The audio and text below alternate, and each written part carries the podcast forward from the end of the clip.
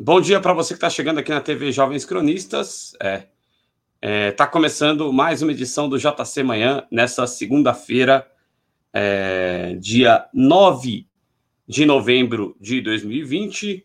JC Manhã no ar para você. Hoje, é, infelizmente, aqui nós tivemos um probleminha com o Facebook, né? Então, o programa está sendo exibido ao vivo para o YouTube e o Twitter, uh, e uh, posteriormente será postado também o vídeo do YouTube na página do Facebook, já que, uh, infelizmente, nós tivemos um problema técnico, não conseguimos ir para o Facebook. Eu estou aqui com o Jonas Carreira, né? Hoje nós vamos receber aqui a Júlia Eide, que encerra, né? Encerrará esse ciclo o JC Manhã está entrando na sua quarta semana, por incrível que pareça. É, passa muito rápido, as coisas estão passando muito rápido. Quatro semanas já de, de JC Manhã, né? Na primeira semana. É, na, na, verdade, acho que é a terceira, né, Jonas? Se não estiver equivocado. Eu, eu penso que é a terceira, desculpem.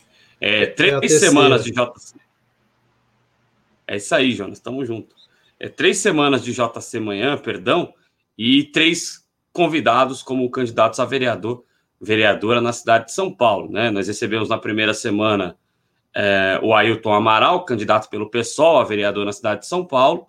É, na segunda semana, nós recebemos, na semana passada, portanto, a companheira Eliana Cesário, do PSTU, e hoje nós estamos recebendo aqui a Júlia Eide, daqui a pouco ela entra para conversar conosco sobre a candidatura dela, e sobre a importância da militância dela na periferia, a importância de ter, como diz o título deste vídeo, a periferia representada, e, e é isso que a gente deseja, né? É, então, esse é o, o, destaque de abertura aqui do programa. Se tudo der certo, né? A Juliette está entrando aí, é, a gente está fazendo alguns ajustes técnicos, mas a seguir a gente vai poder contar com a Julia Eide aqui no programa de hoje. Nós vamos destacar também, é, logo depois da entrevista, o Cláudio Porto entra com o, que é destaque no parlamento essa semana, né? O Cláudio Porto fará a participação hoje ao vivo conosco, né? Você que estava querendo ver o Cláudio Porto ao vivo conosco e não gravado, Cláudio Porto estará ao vivo conosco hoje, é, direto lá é, do seu trabalho, né? Estará ao vivo conosco hoje é, o grande companheiro Cláudio Porto, que traz o seu, o seu quadro aqui dentro do JC Manhã, com o que é destaque sempre dentro do parlamento, dentro do Congresso Nacional. Nós também temos como destaque a posse de Luiz Arce na Bolívia, é, é um destaque da posse do Luiz Arce, vamos falar sobre isso. Também a Polícia Militar repreendendo manifestantes com violência no Amapá, né? Então, as pessoas já ficam, já estão sem luz, é, já tiveram que, né, a, a empresa é, espanhola que cuida, que, que foi responsável aí por este grande problema para os habitantes do estado do Amapá, é, não fez a sua parte, e aí sempre é o serviço público que salva a população, né? Foi lá a Eletrobras, que o desgoverno Bolsonaro quer privatizar, foi lá a Eletrobras e salvou a população, né? É, e salvou naquela, né? está salvando, né? É um processo contínuo, mas agora a luz começa a ser restabelecida lá no Amapá e a população lá do Amapá, ela agora é, está tendo a volta da luz no esquema de revezamento, ainda é muito sofrimento, e, e claro que é, essa população tem todo o direito de se manifestar e está indignada, né? Nós vamos falar sobre essa repressão, infelizmente a máquina do Estado servindo como repressão para a população, e também vamos falar que nesse final de semana nós tivemos manifestações no Brasil pedindo justiça por Mariana Ferreira e aqui em São Paulo pedindo justiça pela ativista Marina Harcourt, que foi é, brutalmente atropelada. É, ela é ciclista, né, ativista ciclista que foi brutalmente atropelada uh, e assassinada, né, o, motorista fugiu uh, e ela que era ativista do Ciclocidade e também é, era uma das integrantes da equipe do Guilherme Boulos, né, de mobilidade. É, essa parte a imprensa não está falando e foi uma manifestação muito bonita dos ciclistas é, pedindo justiça por ela, né? É difícil ser ciclista é, em São Paulo e é, é interessante é que segue, né, os conservadores é, cada vez mais querendo é, estigmatizar e querendo tornar essa questão uma questão menos importante do que ela é, né? Lamentavelmente, é o terceiro ciclista que morre é, nos últimos de um mês para cá em São Paulo, tá certo? Bom, a gente já está aqui. Eu quero dar bom dia, bom dia, Jonas Carreira. Obrigado por estar presente em mais um JC Manhã. Bom dia, Adriano. Uma honra estar participando aqui de mais um JC, mais uma semana com, com o pé esquerdo e vamos, vamos para a luta aí. Bom dia aos espectadores, espectadoras aí da TV Jovens Cronistas. E obrigado por estar participando mais uma vez aí com você. Tamo junto. E a gente está recebendo aqui é, a companheira Júlia Eide. Bom dia para você, Júlia, tudo bem? Tudo... Bom dia, gente, tudo bem? Bom dia. Bom dia. Certo. É Júlia é candidata a vereadora na cidade de São Paulo. É, é, perfeito, Ju. É, é, é, uma satisfação para nós te receber aqui. É a sua segunda vez na TV Jovens Cronistas. Você é. esteve na, no nosso Clube da Esquerda, né? Aliás, a entrevista com a Júlia Eide no Clube da Esquerda, que foi uma entrevista que teve bastante alcance, né? Está disponível aí para a galera que quiser entrar na nossa playlist é só entrar aqui no canal no YouTube e lá em Clube da Esquerda. Você encontra a entrevista com a Júlia Eide, você encontra a entrevista também com o Zé Maria dentro do Clube da Esquerda, né? Você encontra algumas, várias entrevistas interessantes que nós fizemos no Clube da Esquerda. Júlia, é, para quem não acompanhou a sua primeira vez aqui na TV Jovens Cronistas, é, eu quero que você fique à vontade para se apresentar, é, para dizer qual que é, se apresentar, dizer por que quem é a Júlia Eide, por que, que a Júlia Eide saiu candidata a vereadora na cidade de São Paulo pelo PSTU. É, fica à vontade aí para fazer a sua apresentação. Muito obrigado por ter aceito mais uma vez o convite da TV Jovens Cronistas, Júlia. Imagina, eu que primeiro eu que agradeço aí vocês, que acho que é um espaço bastante importante, né? Principalmente principalmente para os candidatos, né, como nós do PSTU que que não temos tempo de televisão, que não nos convidam para os debates. Então, esses espaços é, dessa imprensa livre, dessa imprensa independente, elas são fundamentais para a gente minimamente ampliar o espaço de debate e o espaço ainda é, dessa democracia bastante limitada que nós vivemos no Brasil. Bom, eu sou, eles já me apresentaram um pouquinho, eu sou a Júlia Eide, eu sou aqui do Capão Redondo, é, eu milito há 21 anos no PSTU, né? Comecei a, a minha atuação no movimento estudantil, quando eu era ainda é, do colegial. Em 2000, teve uma greve bastante forte da educação, e desde aquele momento, né, meus professores também é, entraram em greve, e a gente, é, juntos lá, desde a escola, conseguimos organizar um pouco dos estudantes, lá uma parte dos estudantes para participarem desse processo. E desde aquele momento eu passei a, a ser militante do PSTU e estou até hoje, né? De uns anos para cá, eu acho que há de uns cinco, não, de uns seis anos para cá, eu atuo é, principalmente na periferia, né? é, na, em algumas favelas aqui da região e principalmente nas ocupações, né, que hoje sofrem um que, que é isso que, que revela um problema bastante grave no Brasil, que é o problema básico de não ter onde morar, né?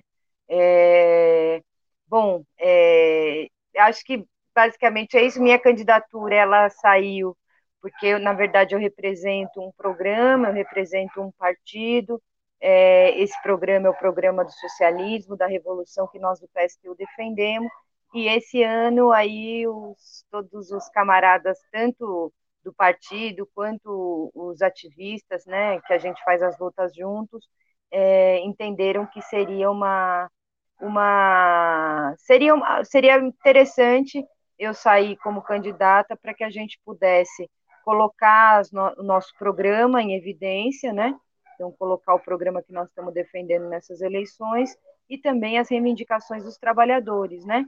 Uma perspectiva de a gente poder utilizar a candidatura também, além de colocar o programa, o programa socialista, o programa da revolução, também é, melhorar a, e avançar do ponto de vista da organização e das reivindicações da nossa classe, né, e da periferia, do povo pobre. Basicamente, acho que é isso. Jonas, fica à vontade para indagar a Júlia Eide, que é convidada aqui nesta edição de segunda-feira do JC Manhã. Jonas. Bom dia, candidata Júlia. É, nós, nós temos a parceira Eliana, né, Eliana Cesário, e ela, ela vem mostrando para a gente como é que tem sido a campanha do PSTU através dos, dos conselhos populares. Né? Então, é sobre isso que eu quero perguntar para você. Você tem participado de quais conselhos populares, em quais periferias e como tem sido a sua campanha dentro da periferia? Primeiro isso, é, é importante a gente destacar, gente, que os conselhos populares eles, infelizmente, ainda não existem no Brasil. O que existe são algumas organizações ainda minoritárias nas bases, né? É, então, nas ocupações, existem as comissões, ou as associações, ou o grupo de algumas lideranças é, que ajudam a organizar a luta e os próprios, é, e as, os próprios né, é, problemas cotidianos das ocupações. Nos bairros existem alguns comitês, existem as associações de bairro. Em algumas fábricas ainda é possível fazer comissões de fábrica, mas os conselhos populares, da forma como o PSTU defende e como a gente acredita que deve ser, eles, eles ainda não existem. Né? Então, a nossa candidatura, neste momento, ela tem como uma das suas prioridades é, defender a necessidade da existência desses conselhos operários e populares para governar a sociedade desde baixo. Então, veja só, é, nós defendemos que os trabalhadores, em cada local de trabalho, em cada local de moradia, em cada local de estudo, né? Então, por exemplo, nas escolas, os estudantes, os funcionários de escola, professores e a comunidade escolar como um todo, é que também se organizem é, nesses locais para quê? Para que esses conselhos que estão implementados e que sejam é, eleitos representantes para participarem deles é, em cada local, sejam eles que governem a sociedade. Certo? Isso que seria uma espécie de, de é, seria um outro poder que surgiria da classe trabalhadora e do povo pobre, é, que, que diferente desse poder institucional desse poder da burguesia, desse poder dos ricos, que governa a sociedade é, pela Câmara dos Vereadores, pelas, pela Assembleia Legislativa e pelo, e pelo Executivo de cada cidade e também do país. Então, essa é uma alternativa é, de poder, é uma alternativa de governo é, dos trabalhadores e do povo pobre, e que nós queremos ajudar a construir isso. Nós queremos ajudar a construir isso. É, então, o que existe em alguns lugares são é, podem, é, que a gente pode pensar, são embriões é, da, desses conselhos, né? Mas os conselhos eles ainda não existem. E nós achamos que é fundamental que esses conselhos populares existam, porque se a gente pega, por exemplo, exemplos de revoluções, é, como a Revolução Russa, ela só foi possível é, de acontecer e só foi possível dos trabalhadores, em determinado momento, quando a revolução foi vitoriosa naquele país, tomarem o poder, porque existiam conselhos de operários e soldados é, que há anos se organizavam, né? Que naquele que a gente conhece na história como soviets. Né? Então, os soviets, eles muito, em todo o processo revolucionário, eles cumpriram um papel de, digamos assim, de duplo poder a ponto de que nada é, que os representantes, digamos, oficiais na Rússia decidiam, podia ser implementado sem é, se os conselhos de operários e soldados da Rússia não autorizassem é, né, a implementação de determinados projetos.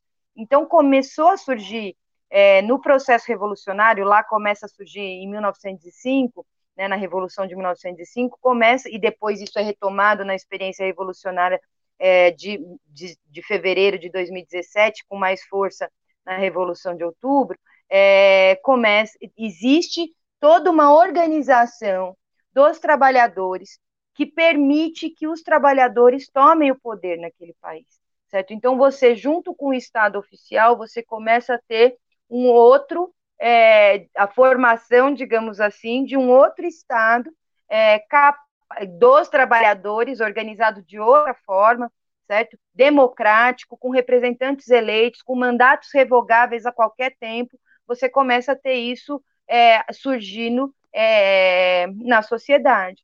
E isso é, digamos assim, fundamental, mas fundamental para que a gente pense na revolução socialista, para que a gente pense na tomada do poder pelo proletariado, pelo povo pobre, pelos trabalhadores de conjunto. Então, toda a batalha do PSTU é para que é, o processo revolucionário brasileiro também seja acompanhado de organismos de duplo poder, né, para que a gente possa ter uma alternativa de organização do poder é, para que os trabalhadores de fato governem de forma democrática essa sociedade. É um pouco isso. Ô, ô Júlia, e você falou aí do, do poder popular, né, do governo com participação direta popular através dos conselhos populares, é, que seria o caminho para a revolução, para a classe trabalhadora efetivamente é, ter ali, chegar ao poder, a representação direta né, da população. É, e aí eu queria falar com você justamente sobre isso, né? Porque é, nós demos como título da live aqui periferia representada. E por que periferia representada? Porque a gente está vendo é, o seu trabalho, o trabalho de outras companhias do PSTU, e é um trabalho muito firme, realmente nas periferias, indo nas ocupações, indo nas regiões mais extremas de São Paulo, no seu caso aí na Zona Sul, a gente tem acompanhado é, o seu trabalho e a gente percebe uma integração muito grande é, das, das, populações desses locais com o trabalho que vocês têm feito, né? Eu queria saber é, é como é que você está sentindo é, a recepção dessas pessoas nas comunidades, é, nas ocupações, é, nas periferias onde você tem feito, conversado para além de fazer campanha, né? Porque você não chega lá só pega que nem claro. o pessoal faz, pega uma criancinha no colo e, e, e, e faz sinal de positivo, faz sinal de ver, né? Como a gente vê nas campanhas por aí. Você chega, né? Vê de vitória, né? né? Come um pastel, Come um né? Pastel. Você não tem. A, apesar, apesar que. A, é, enfim, a companheira Chile Silvério postou a foto, ela que teve lá no Conexão Progressista, comendo pastel. Então não vamos falar mal de quem come pastel, não. Vale, o que vale é a intenção de estar comendo pastel. Ela comeu pastel porque estava com fome. Mas assim, é, é, eu queria é, saber de você é. É, como você está recebendo, percebendo essa receptividade. E ontem a gente estava falando eleição no JC, que debateu no Debater no Debate, né, lá da TV Democracia, que a gente fez logo após o debate, a gente estava comentando no finalzinho do programa, né, programa de duas horas, eh, no final do programa a gente estava comentando o fato de que é preciso muitos votos para alcançar uma cadeira é, na Câmara Municipal, né? Mas é, é, eu queria saber de você como você sente, de repente, a possibilidade de, de o PSTU ter uma ou mais cadeiras na Câmara Municipal, né, diante dessa integração com a população se você sente que há essa possibilidade, e em havendo, como será a atuação é, do PSTU dentro da, da, da, Câmara Municipal, que a gente sabe que é um covil de cobras, né? É, é, são várias perguntas em uma, mas é, é, acredito que, que você tem aí o espaço para conseguir se expressar em relação a esse tema, Júlio. Então, vou começar por como está aí a, como tá a recepção, né? Então, é, da campanha e, enfim, na, nas quebradas aí que a gente atua. Olha só, o centro da nossa, da nossa campanha agora, ele é uma campanha, digamos assim, bastante estrutural, ou seja, é uma campanha que a gente está muito nos locais em que a gente está todo dia, assim, né? Então, os, digamos, os moradores das ocupações e das favelas onde a gente atua, primeiro, assim, que eles foram consultados sobre a candidatura, né? Foi muito, isso pra, foi um momento bastante interessante, porque é, como a gente faz reunião toda semana, organiza as lutas toda semana, é, então também foi discutido com a turma essa possibilidade, o que, que eles achavam, e desde o começo, é, esses ativistas mais organizados das ocupações e de algumas quebradas daqui, foi uma. Primeiro teve o acordo da, da rapaziada, o pessoal ficou bastante feliz, assim, porque viu na, viu na nossa candidatura uma possibilidade de ampliar, né, a voz, a voz de, de protesto deles. Então, isso foi um primeiro elemento. E a partir disso, gente, eles estão, assim, é, eles estão super empenhados em levar essa, essa candidatura e essa e a nossa proposta adiante, assim.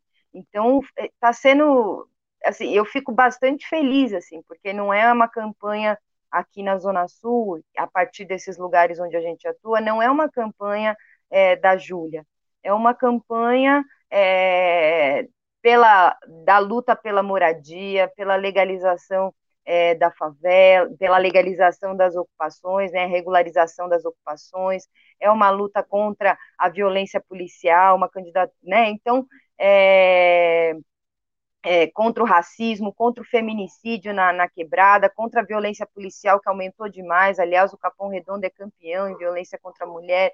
Então, toda a discussão que a gente faz no dia a dia aqui na periferia, quando a gente falou vamos, faz, vamos, vamos fazer uma campanha para ampliar é, para ampliar a nossa voz de protesto, para ampliar todo esse programa que a gente defende no dia a dia, a turma pegou isso e está levando adiante. Então, por exemplo, os, moradores da ocupação Mimax, os moradores da ocupação Pinheiral, os moradores lá do Jardim da União, que é lá perto do Terminal Varginha, é, uma parte deles está é, tá super engajado, assim, e super feliz de fazer a campanha, porque sabe que é uma campanha de protesto, é uma campanha para dar voz às nossa, à nossa indignação, ao sofrimento que, que os trabalhadores e o povo pobre sofrem na periferia, que hoje é isso, estão sem renda, lutando para não, não sofrer reintegração de posse. Tem lugares que, a comuni que as comunidades estão sem água. Então, hoje deve estar tá completando aí uns 25 dias que uma que uma que, um que uma ocupação aqui do Jardim Ângela Mimax, os moradores lá de baixo estão sem água em meio à pandemia. Então, essa receptividade aí da, da rapaziada aí, do, dos ativistas das ocupações, foi um negócio muito, muito legal, assim, né? Porque pegaram a campanha não como a campanha da Júlia, mas como a campanha da luta da periferia e das ocupações é, e do povo pobre, trabalhador, por uma vida digna que a gente tem direito, né?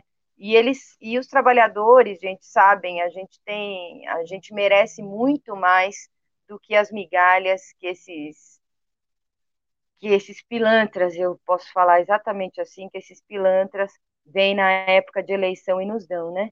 Então, além de comer o pastel, além de usar lata de goiabada aí como prato, né, como dizia o Bezerra da Silva, esses, é, esses políticos dos ricos, né, que recebem milhões das empresas para fazer suas campanhas, eles não só fazem isso, mas eles também dão migalhas para os trabalhadores é, e para as comunidades em época de eleição.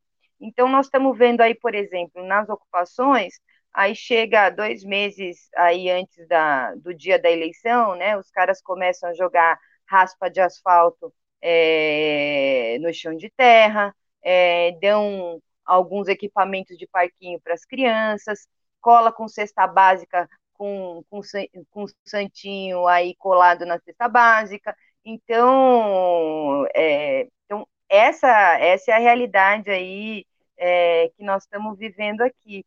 Agora, uma parte que a gente consegue atender, né, das quebradas aqui, que a gente consegue fazer a luta junto, já não tem mais ilusão, né, nesse pessoal. Já não tem mais ilusão de que é, são essas migalhas que, que valem aí à disposição da militância, à disposição de fazer uma campanha dessa galera. Então, isso está sendo muito legal, porque demonstra aí dos ativistas e da vanguarda um avanço muito importante da consciência, né? Por lutar pelas suas reivindicações mais imediatas, né, como moradia, água, saneamento básico, emprego, trabalho e renda, é, mas também é, por uma outra sociedade, né, que é o socialismo. Então, então está sendo bastante interessante essa recepção, assim, eu particularmente estou muito feliz, e não pela minha candidatura, mas pela rapaziada aí ter pegado esse programa e tá levando esse programa aí para vários lugares, né, nosso programa, a nossa, a nossa luta. E depois a outra pergunta era, que eu já esqueci. É, não, a gente queria saber de você também, é, é, que a, com este apoio, se vocês veem que é, há possibilidade aí de tentar efetivamente conseguir tá. cadeira para o PSTU e em conseguindo, é, como que será a atuação no Covil de, de, de, Cobras, né, que é a Câmara Municipal? Ah, tá, tá. Não, olha só, é, as eleições, gente, isso é em primeiro lugar. Nós entendemos que as eleições, elas são um jogo de cartas marcadas, né? Então, e por que, que nós achamos que as eleições são um jogo de cartas marcadas? Porque é, elas são efetivamente controladas, é, efetivamente controlada a partir do investimento do setor privado nos candidatos. Né? Então, os candidatos, os candidatos recebem milhões das grandes empresas, né, dos banqueiros, dos grandes empresários, digamos assim. E a partir disso fazem campanhas é, milionárias e eles acabam se elegendo já tendo uma conta aí para pagar. Então, veja só, é, tem candidato aí a vereador aqui em São Paulo, né, que está investindo na sua campanha 2,7 milhões né, de reais. Da onde que vem uma boa parte desse dinheiro? Vem de grandes empresários. O problema é que depois que esse, esses fulanos aí se elegem, é, eles têm uma dívida a ser paga. E essa dívida a ser paga é governar a serviço das grandes empresas e dos banqueiros que, digamos assim, deram essa forcinha para eles se candidatarem, né? Para eles se elegerem. Então, ao, ao serem eleitos, eles vão ter que pagar essa fatura. Eles vão ter que pagar essa fatura, e essa fatura significa governar contra os trabalhadores, contra o povo pobre. Né? Então, é, as eleições elas são esse jogo de cartas marcadas controlado pelos ricos e poderosos. Como nós do PSTU não entramos nesse jogo, certo? Nós não entramos, nós não recebemos um real é, dos grandes empresários e dos banqueiros. Nós, é, obviamente, e, e como também, né, a lei é, a, a, da, a legislação eleitoral no Brasil, ela é bastante, cada vez mais restritiva, digamos assim, então a gente não, não é chamado, não é obrigatório chamar a gente para os debates, a gente não tem tempo de televisão, então, digamos que a, a nossa a aparição durante as eleições, ela é muito menor do que a dos candidatos dos ricos, do que esses candidatos que fazem o jogo da política do toma lá da cá, é, e que governam contra os trabalhadores. Né? É, por esse motivo, a eleição dos candidatos, eleger um candidato do PSTU é muito mais difícil do que eleger nos outros partidos, certo? É, e, independentemente disso, nós queremos utilizar a campanha eleitoral para fazer chegar ao maior número de trabalhadores possíveis né, o programa da revolução e o programa do socialismo, e neste momento também um programa emergencial para a gente enfrentar a crise econômica que nós estamos vivendo e essa crise sanitária que não terminou e que nem está perto de terminar. Então, as, mais respondendo diretamente a sua pergunta, as possibilidades da gente eleger são muito pequenas, né? É, embora em São João del Rei aí nós estejamos em primeiro lugar para nas pesquisas com a nossa querida aí, candidata Janaína, camarada aí do PSTU, em primeiro lugar para a prefeitura, né? Mas isso são fenômenos aí que acontecem é, de fato de forma isolada. Uma outra coisa, nós como revolucionários, se a gente ganha um cargo, se a gente é eleito a um cargo é, desses, vereador ou qualquer tipo de executivo parlamentar, em primeiro lugar é preciso dizer que nós somos contra que os nossos parlamentares fiquem com o salário absurdo que esses políticos recebem, né?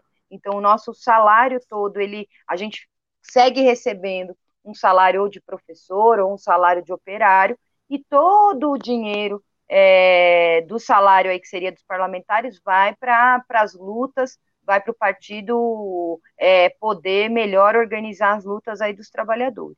Então, é isso, porque se a gente pode ser o santo que for, meu filho, se o cara ganhar 30 mil mais todos os benefícios, ou 17 mil mais todos os benefícios, ele é trabalhador e pensa no trabalhador até o primeiro mês, o segundo foi, certo? Então, essa é uma coisa importante. A outra é que o nosso papel dentro do parlamento, nós não temos ilusão de que as mudanças mais importantes para a classe trabalhadora e para o povo pobre, elas não vão vir do parlamento elas não vão vir do, do, daquele, exatamente o termo que você usou, daquele ninho de cobras, não vai vir de lá. As, a, a mudança da nossa vida, ela vai vir daqui de baixo, ela vai vir quando os trabalhadores aí perderem a paciência e forem para cima é, para recuperar aí tudo que tudo que é dos trabalhadores, tudo que é nosso, tudo que é da periferia. Então vai ser pela luta e pela revolução. É assim que nós vamos de fato mudar as nossas vidas. É, agora, o papel dos revolucionários dentro do parlamento, em primeiro lugar, eu acho que é servir como um instrumento de denúncia dessas instituições da burguesia, né, controladas pela burguesia, pelo poder econômico. Então, desde lá de dentro, a gente conseguir denunciar e utilizar o espaço, a aparição que nós podemos ter lá de dentro para denunciar aquele espaço, né, e para denunciar para os trabalhadores que ali é de fato um covil de cobras que está aprovando projetos atrás de projetos que prejudicam as nossas vidas. Em segundo lugar, é também utilizar a partir desse do, da maior audiência que nós vamos ter é, esse espaço para a gente fazer propaganda com mais força do socialismo, da necessidade de auto-organização dos trabalhadores e do povo pobre e da revolução socialista. Isso é fundamental, E também porque nós achamos que um, um revolucionário dentro do parlamento aí, além de tudo isso que eu falei, ele pode ser um ponto de apoio importante para as lutas dos trabalhadores e do povo pobre. E ele tem que seguir nessas lutas. Então, ele tem que ser também primeira linha das lutas dos trabalhadores. Certo? É, eu sempre falo assim, né? Quando tem alguma reintegração, algum despejo aqui, nunca aparece ninguém, né? Nunca aparece nenhum, digamos assim, raríssimo quando aparece algum representante aí do, do parlamento aqui na, na quebrada nos momentos em que a gente mais precisa, digamos assim, né? Então, também a gente poder contar com um revolucionário na linha de frente aí das lutas dos trabalhadores na periferia, para nós seria bastante importante, né? Mas, é, mas seriam esses três elementos aí que nós teríamos que basicamente cumprir esse papel. Então, a propaganda da revolução e do socialismo, a denúncia do parlamento e um ponto de apoio fundamental para a luta dos trabalhadores e do povo pobre. Acho que é isso. Perfeito, Júlia Eide é candidata a vereadora e carrega o programa do PSTU em São Paulo, aí representando aí a Zona Sul de São Paulo. É, a gente está contando com a presença dela aqui da TV Jovens Cronistas, né? A Edna Lima está aqui conosco dizendo que os políticos e os três poderes em geral ganham demais é, perante a miséria do povo. É bem isso, Edna. Um abraço, um beijo para você. A Jéssica Silva 28 está lá no Twitter dizendo oi, oi. É... Bom dia para a companheira Eliana Cesária, aqui também do PSTU, que esteve com a gente na semana passada dizendo aqui para cima ah, deles. Bom dia, preta! É isso aí. É, Jonas Carreira, fica à vontade aí para indagar a, a, a Júlia também, para a gente poder já caminhando aqui na entrevista. É, Júlia, é, você falou de um problema que tem atacado muito a periferia, principalmente a periferia dentro de São Paulo, que é a violência policial. E quando se fala na violência policial, é, a preocupação vem com a juventude da periferia. Eu gostaria de saber de você como é que tem sido a militância do PSTU em aproximação com essa juventude.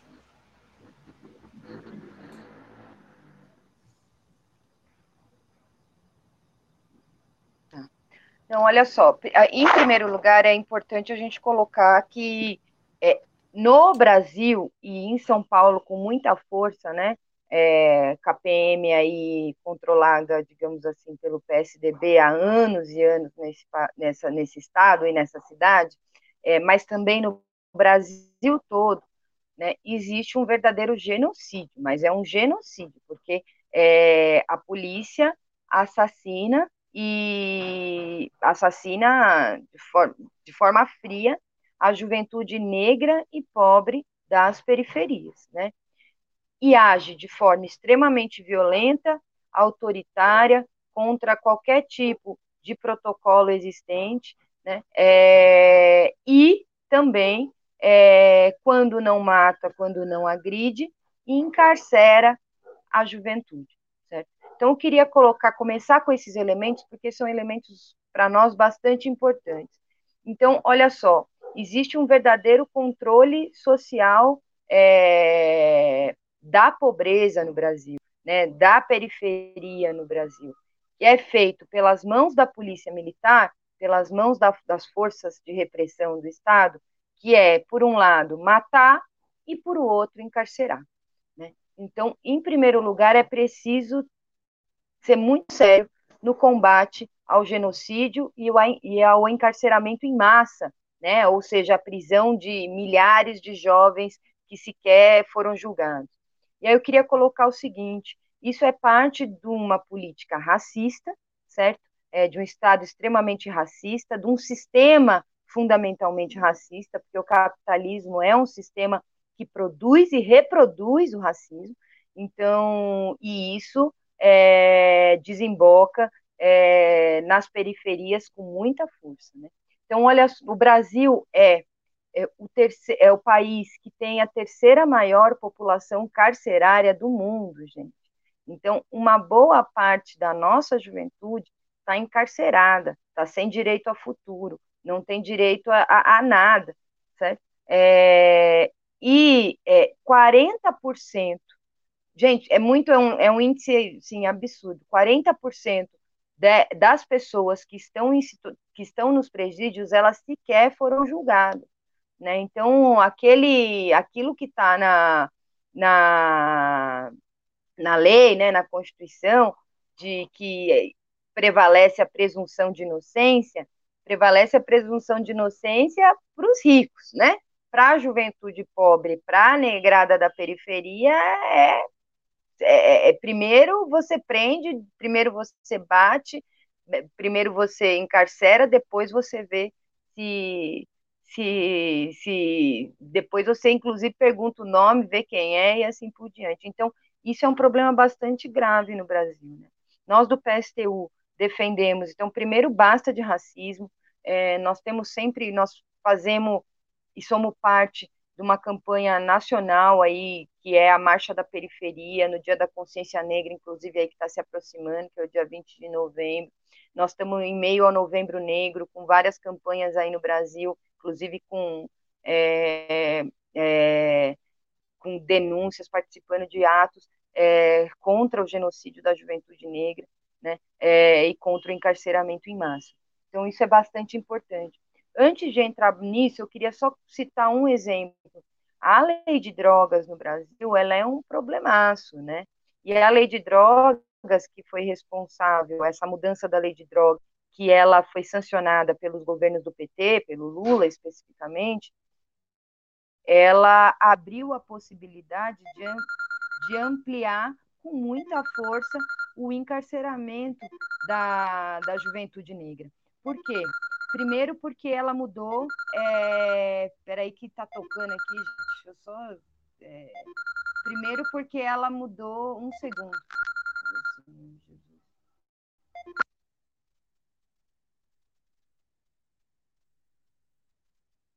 Primeiro, desculpa, gente. Primeiro porque ela mudou o seguinte.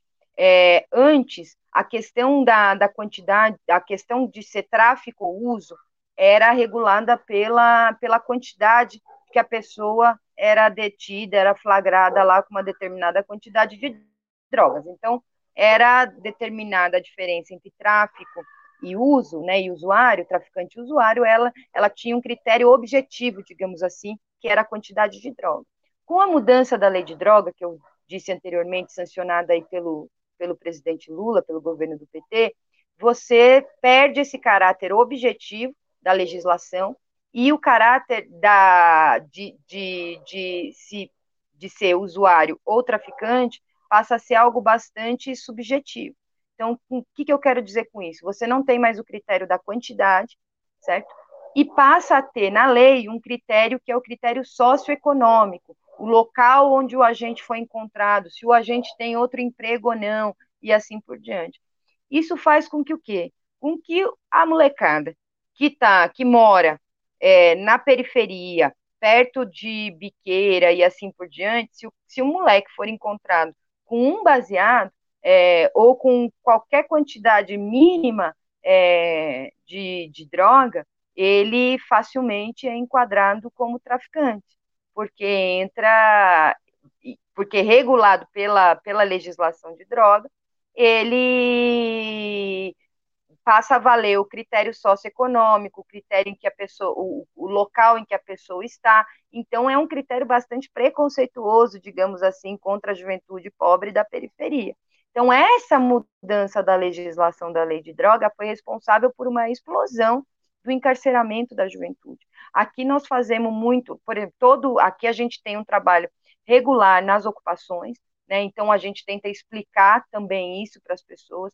Nós tentamos é, promover com que também as comunidades é, possam é, entender a necessidade da autodefesa, então, está organizado e cada vez mais organizado para se defender é, da violência policial e de todos os abusos que o Estado comete na periferia, isso é bastante importante. E também temos trabalho aqui nas comunidades junto à, à juventude. Então, seja é, com o movimento, ajudando, tentando aí ampliar o movimento cultural. É, nós temos, eu faço parte aí de um cursinho também, que é um cursinho promovido pelo Comitê Mestre Moa do Catendê, que a gente é, tem aula de segunda a sexta-feira, das sete às dez da noite, é, na nossa sede lá, é, e que a gente tenta juntar a juventude lá toda do bairro para poder estudar, para a gente poder fazer um trabalho de conscientização, e assim por diante. E também eu, como aí como advogada, militante do PSTU, a gente tem mais recentemente, ali, na, ali perto da, da Vila Fundão, a gente tem aí prestado um, um auxílio também para a juventude aí que foi presa, né? Muita molecada toda. É, é impressionante, gente. É, assim, é, o normal é você já ter sido parado pela polícia, ter, é, já ter tentado, a polícia já tentar te incriminar de alguma forma. Então, tem muito problema, a juventude tem muito problema em relação a, ao abuso de autoridade da, da, da PM é, aqui no Capão Redondo. Então, o que a gente tenta fazer é orientar e também aproveitar esse momento de orientação aí jurídica para organizar essa juventude, para conscientizar essa juventude do que significa a, a PM, do que significa essa lei de drogas, do que significa o racismo, é, o capitalismo, o racismo desse sistema, né, do capitalismo, e as formas que a gente entende que é possível lutar contra isso, né? Então, é isso. Nós do PSTU defendemos o fim é, da militarização da, da, da, da, PM, defendemos a desmilitarização da polícia militar, que é um resquício da ditadura, defendemos o direito à autodefesa é, na periferia, é, e nós achamos que quem tem que fazer, digamos assim, a segurança do bairro, quem tem que fazer a segurança de toda a sociedade são os trabalhadores organizados é, dos próprios locais, né? Então, é, seriam polícias, digamos assim, seria uma segurança organizada pelos trabalhadores dos seus próprios locais e com, é, digamos assim, com o comando eleito com mandato revogável, né? Então, seria um pouco isso.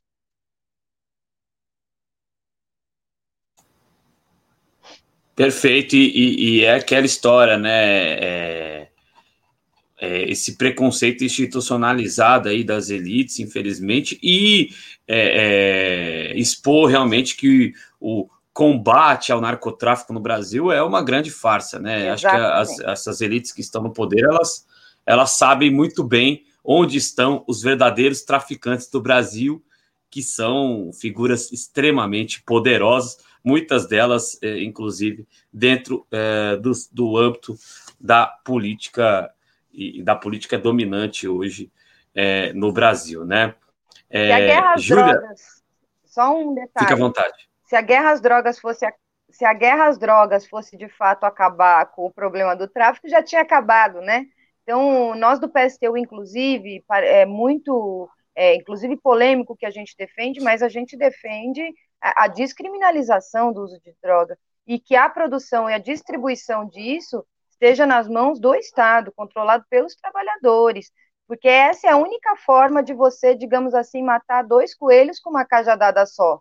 Primeiro, você acaba com a guerra às drogas, que na verdade se transforma numa guerra contra os pobres, contra os negros, né? É isso que a guerra à droga faz, autoriza a polícia a chegar na periferia atirando, prendendo e assim por diante e por outro lado você acaba com o tráfico, certo? Porque você perde a perde a, a, razão de existir é, do tráfico de drogas e do crime organizado e acaba também com o tráfico de armas que está atrelado ao tráfico de drogas, né? E, e nós sabemos também que o, o crime organizado na periferia ele digamos assim, é bastante complicado, né?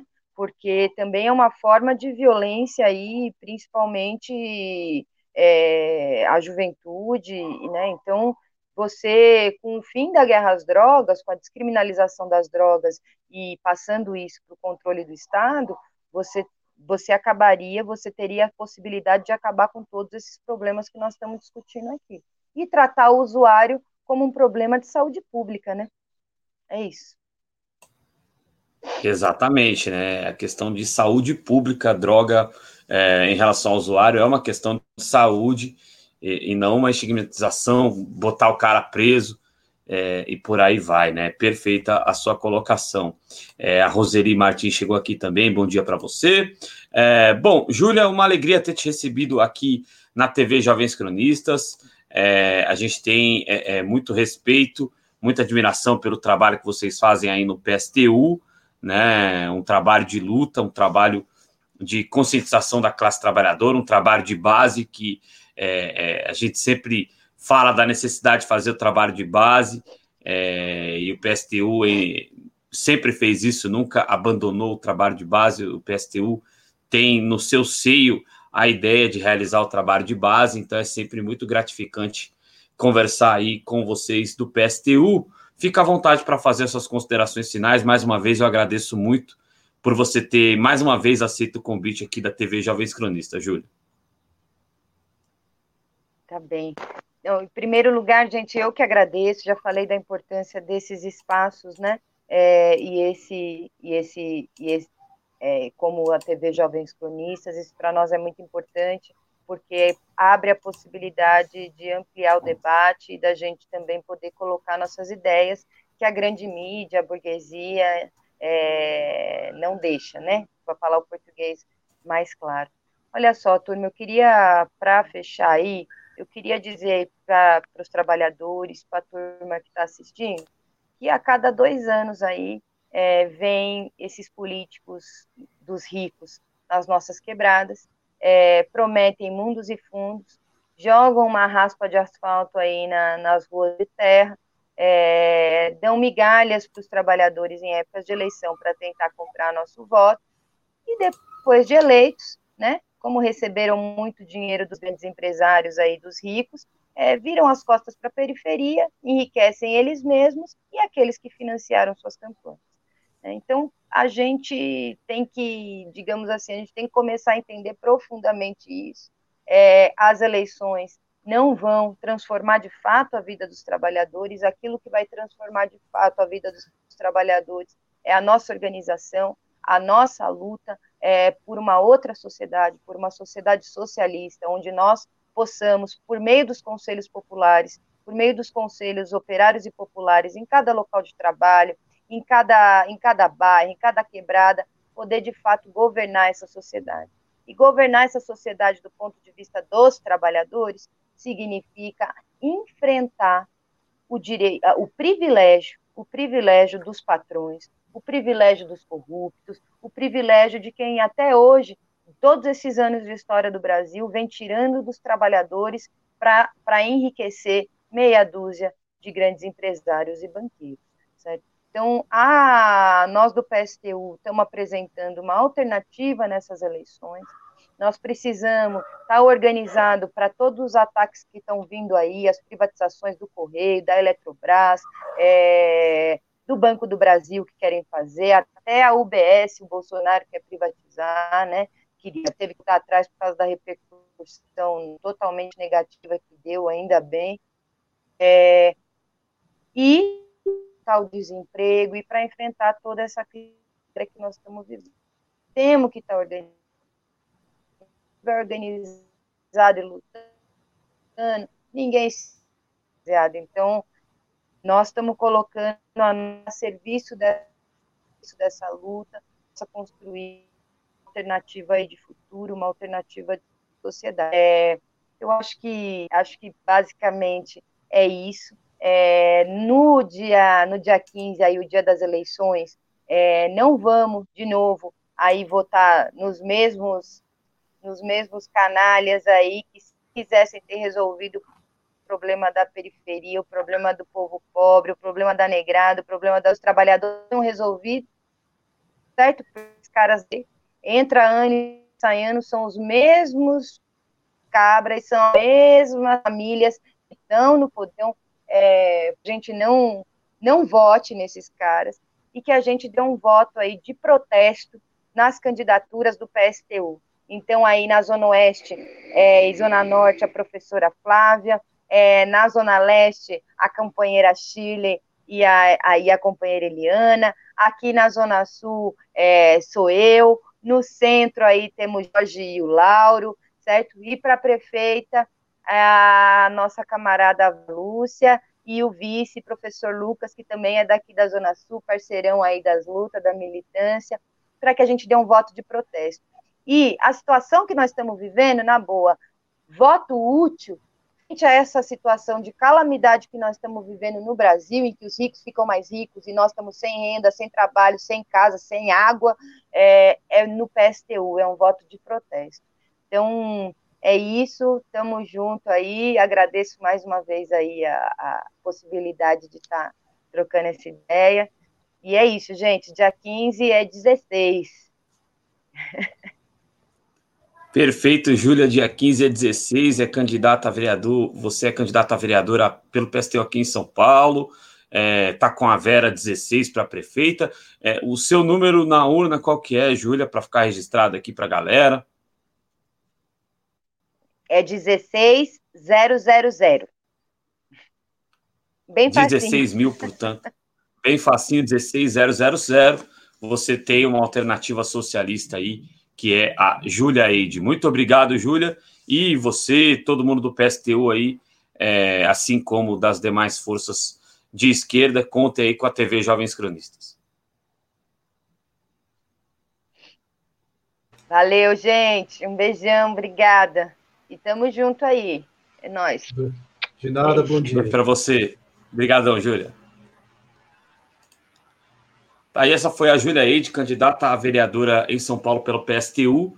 E para além de, de se apresentar à população da periferia, para além de apresentar o seu programa, também apresenta é, o programa e as lutas do PSTU, da classe trabalhadora, e muito válido, é, muito importante receber é, os companheiros do PSTU aqui na TV Jovens Cronistas, a gente que sempre recebe dos a gente recebeu aqui até hoje quase todos os partidos de esquerda e o partido que não recebemos ainda vamos receber essa semana no Conexão Progressista, que é o PCB, né? Então, é um espaço democrático da TV Jovens Cronistas. Bom, é, é, estamos aqui também, é, vamos receber o companheiro Cláudio Porto, né? Vamos receber o companheiro Cláudio Porto aqui, porque é, ele vai falar hoje ao vivo do que nós temos aí de destaque no Congresso Nacional.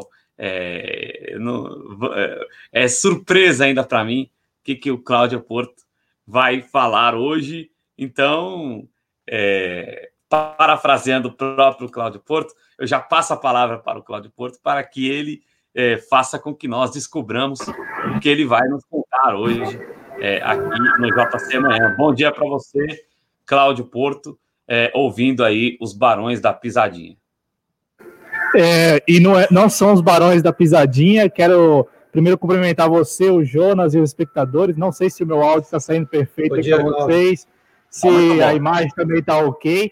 Mas é o seguinte, é, música gospel lá no fundo, né? Eu estou aqui na oficina onde dou expediente é, durante a semana e hoje também passo e vivo momentos únicos, viu? Momentos únicos Ô, mesmo. Cláudio, eu já estou mais alto que eu posso aqui. Eu estou no quinto andar e, e, estar no quinto andar na periferia é realmente o mais alto que eu posso. Você está mais alto. Você está no mais alto que você puder aí também, não? Do, do áudio, você se, você se refere do áudio? Não, eu tô brincando, porque você falou que estava ouvindo música gospel, né? Ah. E, e, e, aí é, eu estou aqui na periferia, estar no quinto andar é estar como o Zaqueu, né? O mais alto que a gente pode estar tá na ah. periferia é no, no, quinto andar. Você não consegue, você não tem mais andar para estar aqui na periferia, além do que o quinto andar. Né? Ah, não, perfeito, perfeito. Mas quem está escutando é, é, meu pai, né, que é, que é evangélico, como já, sim, já sim. expressei publicamente. E ele, ele que é o, é, assim, o proprietário da oficina, é, ele, ele, que é o profissional aqui, então eu não vou é, desligar o, o sonzinho, o radinho, né? Claro. Mas bom, vamos, vamos, vamos aqui é, falar falar do que eu tenho aqui a considerar. Eu só não falei antes para você, Adriano, porque não tem muito o que falar. Então, assim, eu, eu, e aí agora, ó, agora sim é um forró, um digo, forró que passou na rua de algum candidato a vereador. É, de assim, certinha, passou de certinho aí? Não, provavelmente não, deve ser algum candidato, e aí é um candidato, geralmente, candidato da direita, né? É, que, poder que contrata, é, que tem lá seu dinheiro lá para poder, seus recursos para poder colocar a Ou então é o Senival Moura, né? 13.800. Ah, não, mas o Senival Moura não vai para a Zona Norte. Tá não, não, não. Aqui geralmente tem o atual vereador Gilberto Nascimento, que eu já vi. Também tem outros candidatos aí do MDB e do DEM, sobretudo. E uma candidata do PSDB que sempre passa por aqui. Mas enfim, vamos lá. Eu só não mandei antes para você, Adriano, o que eu iria dizer aqui hoje, porque não tenho o que dizer né? Esta semana será uma semana muito muito típica do Congresso Nacional, né? Quando não se reúne, quando não discute coisa alguma, quando deixa o tempo passar. Por quê? Porque nós temos aí as eleições municipais no próximo domingo, primeiro turno, e também porque todos os deputados praticamente estão lá nos seus redutos eleitorais apoiando candidaturas. Então eu destaco aqui é, nesta segunda-feira é, a repercussão da vitória do Joe, do Joe Biden na Câmara dos Deputados, porque agora há pouco vocês conversavam aí com a Julia Eide, né, que representa um partido socialista, representa um partido revolucionário, e aí aqui eu vou dar a letra do outro espectro, né, do, do que seria uma democracia liberal, porque neste final de semana, é, quando veio a notícia de que o Joe Biden havia ganho as eleições é, presidenciais lá nos Estados Unidos, o Rodrigo Maia, atual presidente da Câmara dos Deputados, ele deu a letra. Ele disse o seguinte: abre aspas, sobre a, sobre a vitória do Joe Biden. Restaura os valores da democracia verdadeiramente liberal, que preza pelos direitos humanos, individuais e das minorias. Fecha aspas. Então, assim, agora há pouco falávamos aí, vocês falavam sobre revolução, sobre socialismo. Do outro lado, tem o Rodrigo Maia reconhecendo na figura do Joe Biden esta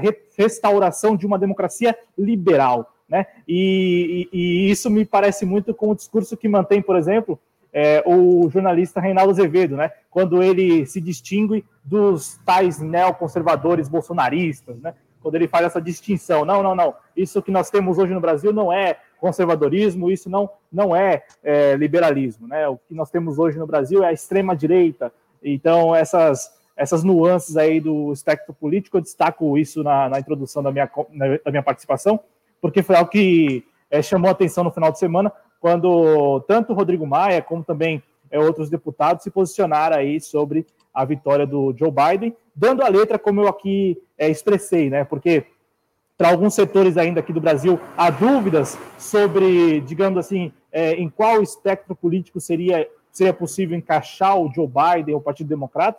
E aí o Rodrigo Maia dando a letra, falando: olha, nós temos agora a vitória de um candidato, né, agora presidente eleito, que defende a democracia liberal.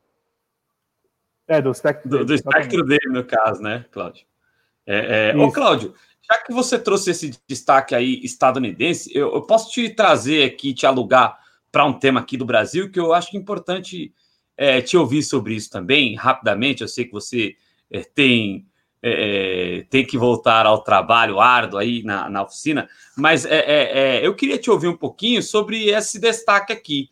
Hulk e Moro fazem articulação, se reúnem no Paraná para fazer articulação e o Moro deu a letra ali de que é, pode chamar o Mourão para somar aí, falou até da possibilidade do Mourão ser uma candidatura de centro-direita, é, pode estar com eles, eu não sei é, se como. É, é, eu acho que essa letra é meio que para trazer o Mourão, porque talvez ele saiba que é, talvez o, o Hulk não queira perder a possibilidade de, de estar em TV e ele sabe que ele, como candidato, é, não tem nenhuma condição de ser candidato, né? Como que você enxerga essa articulação entre o Hulk e o Moro e ele citando o Hamilton Mourão, querendo trazer o Mourão para eles é, e o Mourão que é muito suscetível a, a, a abandonar o Bolsonaro, já deu várias demonstrações em relação a isso. É, o vice-presidente da República hoje, ele é uma figura para lá de distante do que é o presidente da República, né? Só que eu vejo nessa, nesse ensaio, né, Adriano, de articulação, também um aspecto que deve ser considerado. O Hamilton Mourão, ele tem uma ascendência, uma influência é, sobre as Forças Armadas. Então, talvez a, a tentativa, a, iniciativa do Moro, do Hulk, seja no sentido de atrair e chamar a atenção das Forças Armadas a partir da figura do Hamilton Mourão. Pode ser uma possibilidade, né? Porque a gente tem como algo assim muito claro que o presidente da República ele não tem tanta influência nas Forças Armadas como tem o Hamilton Mourão, e isso desde a vitória eleitoral em 2018.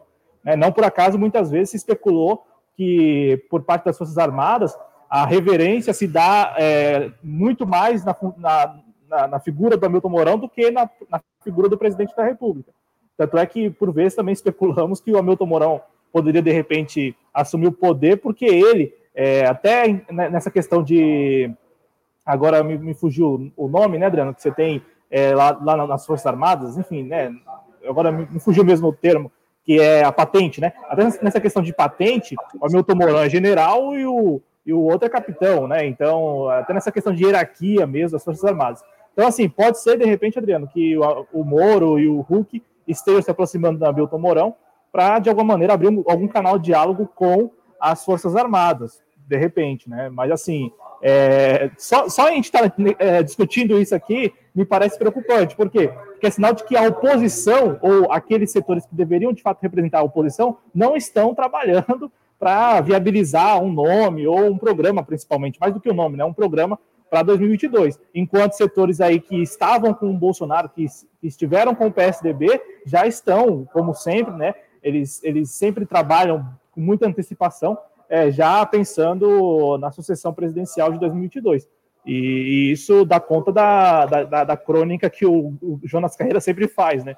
Que é de que os setores da, da, da oposição, ou aqueles que se propõem a fazer oposição, é, não estão sabendo lidar ainda, não sabem lidar com essa questão que é muito óbvia, né? De que a, a, a política é feita de disputas. E, a, e, as disputas elas precisam ser travadas com condições, né? Não adianta também apenas cumprir um papel protocolar, simbólico, né? Porque nesta aí, bom, um Hulk Moro, uma chapa Hulk Moro com Hamilton Mourão ou não, pode de repente levar a presidência em 2022 e para nós, nós sabemos muito bem que não representará mudança alguma. Perfeito. Só... Jonas, antes da, antes da despedida do Cláudio, você quer também falar sobre essa articulação aí, que é uma articulação que a gente já esperava, mas não é porque a gente já esperava que não deixa de ser assustadora. Né? Pois é, é, logo, da, logo, logo depois daquela, daquela despedida do Moro, que ele fez aquele cenário todo, falando com a mídia, né, ao qual ele se, se demitiu, eu já, já havia cantado já há muito tempo que ele, ele ia entrar na política e talvez até se articular aí numa, numa possível pre presidência, numa campanha presidencial para 2022. E está se acontecendo, está se desenhando isso já, isso na figura. Então, assim, é, aí eu até criticava alguns setores da esquerda enquanto se enquanto eles se debatem entre eles, isso daí daria força para uma possível campanha ao Moro, e isso daí está se desenhando agora. E assim, e também, é, quando, quando fala dessa possível aproximação do Moro, eu concordo com, com setores militares, que agora, recentemente, acho que foi esse final de semana, ele fez um vídeo fazendo campanha ao miliciano que, que, foi, que liderou aquele movimento de aquele movimento do, dos militares que tavam, estavam se manifestando contra o Estado, ao qual teve um ataque, um ataque até terrorista, na minha, na minha opinião, contra o irmão do Ciro, Ciro Gomes, né? Naquela. Quando ele trouxe aquele trator em cima dos militares e teve aquele ataque. Então, sim, o líder desse, desse movimento está tendo apoio do Moro. Então, o Moro já está inserido, já se insere aí na política e, quem sabe, uma campanha aí 2022 presidencial. E, eu, eu, digo uma coisa, com forte, com, com forte apoio popular. Eu digo até apoio popular mais do que os setores da esquerda, se a esquerda não, se, não, não fizer uma, uma, uma, uma campanha de militância até 2022 com foco e objetivo de detonar a direita. Então, assim, pode dar um segundo turno Bolsonaro e Moro. Então, é, é um alerta aí né, para as esquerdas aí se atentar. Ô, ô Jonas, é, é, é, se, se me permite, Adriano, é, eu trocaria o termo apoio por apelo porque são figuras que têm apelo popular. E aí também, é, como o Adriano acabou de falar, eu lembro que teve um programa recente que a gente falou do Moro, e eu não sei quem disse que o Moro estava um pouco fora, né? É, me parece que isso faz parte da estratégia. Né? A estratégia é conservar a imagem do Sérgio Moro para explorá-la a partir do ano que vem, no final do, do ano que vem, para 2022. Então, assim, sabe, tem um time aí, né? Tem uma estratégia. Então, neste momento a gente reserva, deixa o Sérgio Moro mais tranquilo, mais quieto, é, só, só, só, explora a imagem dele em momentos assim muito pontuais, como por exemplo, recentemente, quando o Sérgio Moro foi tido ali como um bom moço em relação à questão do André do rap lá, né, naquela discussão do pacote anticrime, que o Sérgio Moro tinha avisado o Bolsonaro o Bolsonaro não quis escutá-lo, enfim, tem este momento, né? Agora que o, o Jonas até trouxe, né? O, a participação do Moro nas eleições municipais se resume a um vídeo para um candidato então, assim, enquanto todos os outros estão querendo aparecer, né, então aqui até o ex-presidente Lula mesmo, querendo aparecer no horário eleitoral, é, o próprio Bolsonaro, a partir dessa semana, passa a fazer também o seu horário eleitoral ali, a partir das 19 horas. É, então, assim, enquanto os outros é, possíveis e potenciais candidatos, concorrentes, adversários em 2022 já estão aí se valendo ao máximo das eleições municipais, está lá o Sérgio Moro com, com uma, uma participação muito pontual também. Então é uma estratégia até bem interessante. Por quê? Porque me parece que a ideia é, ó, vamos reservar ao máximo para chegar lá na frente e apontar que ele não teve nada a ver com todo, tudo, todo o resto, com todo o passado, e também explorar a popularidade, popularidade assim, né? A presença midiática do Luciano Huck. E essa aproximação com o Mourão, eu, eu particularmente vejo que me parece, é, me parece muito razoável a ideia de que querem se aproximar das Forças Armadas, até porque, Adriano, se você pegar o Moro e o Hulk, é, eles não têm essa, essa proximidade com as Forças Armadas, né? É, pelo menos até, até onde a gente sabe, é, não teve nenhum encontro, nunca tiveram nenhum, nenhum diálogo, nenhuma conversa com ninguém aí é, da, da cúpula, né? Então, talvez. E assim, de repente, Adriano é, e Jonas, De repente, o, o, pro, pro Hulk e pro Moro, eles vão, eles talvez eles estejam indo no senso comum, no senso comum que diz que o Mourão tem alguma influência, que é o que eu acabei, que eu falei antes. Talvez eu esteja equivocado, talvez estejamos equivocados, talvez o Hamilton Mourão não tenha influência alguma, mas para essas duas figuras, pelo senso comum, acham que é, com o apoio do Hamilton Mourão terão ali é, algum acesso às Forças Armadas. Adriano, para pontuar aqui a minha participação, para encerrar, também destaco, e aí é, é um destaque que é para a gente é, acompanhar, né? É, na, na, minha participação, eu vou tentar sempre trazer aqui o que está na pauta e aquilo que a gente precisa estar tá, tá de olho. Porque, assim, é, não tem muita coincidência, né? Não tem muito disso, assim, é, ao acaso. Sempre tem alguma razão. E neste final de semana, o portal da Câmara dos Deputados publicou uma notícia sobre juristas que estão aí preocupados com é, possíveis retrocessos no combate à lavagem de dinheiro.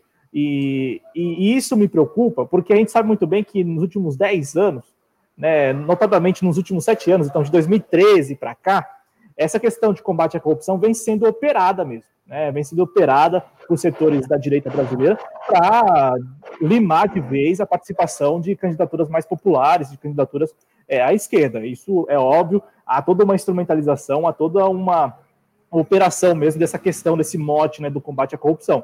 E aí, a, esses tais juristas que fazem parte de uma comissão de juristas lá do, do da, da, Câmara dos Deputados, com representantes aí do Conselho Nacional de Justiça e também do Conselho do Ministério Público é, brasileiro, é, eles querem eles querem fazer algumas alterações na tal lei da lavagem de dinheiro, que é uma lei lá de 98 e que foi reformada, e veja só como uma coisa é, né? Foi reformada exatamente em 2012, na véspera das operações aí de combate à corrupção né? Inclusive, muita gente do nosso campo, do campo à esquerda, tem lá suas é, resistências, tem suas ressalvas, né? A, a, a, toda aquela reforma que foi feita pelo Congresso Nacional nessas leis aí que norteiam né, essas operações de investigação.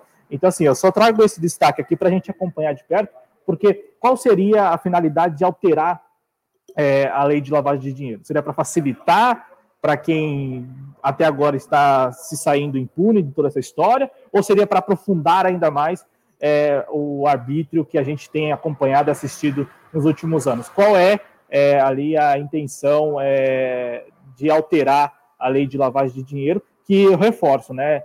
Foi, assim como todo a, toda a bandeira do combate à corrupção, foi operada para, enfim, né, aprofundar a crise institucional do Brasil nos últimos anos.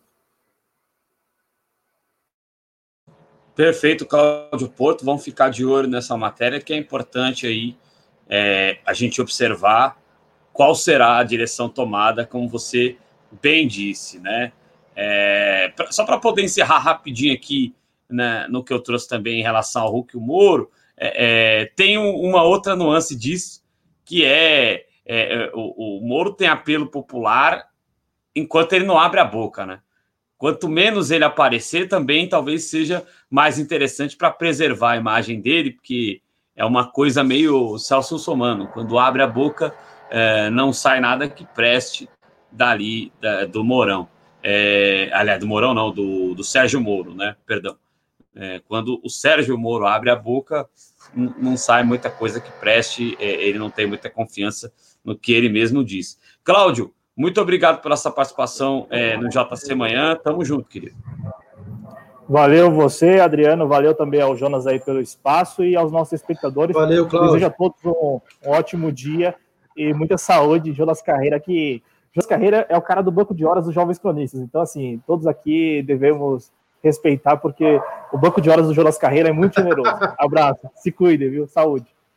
Amanhã, amanhã, infelizmente, não estarei aqui. Vou está resolvendo alguns problemas pessoais e, e já deixo já de, de antemão aí para se tiver um cronista assistindo aí para me substituir aí ajudar o Adriano aí na porque amanhã infelizmente não vou estar.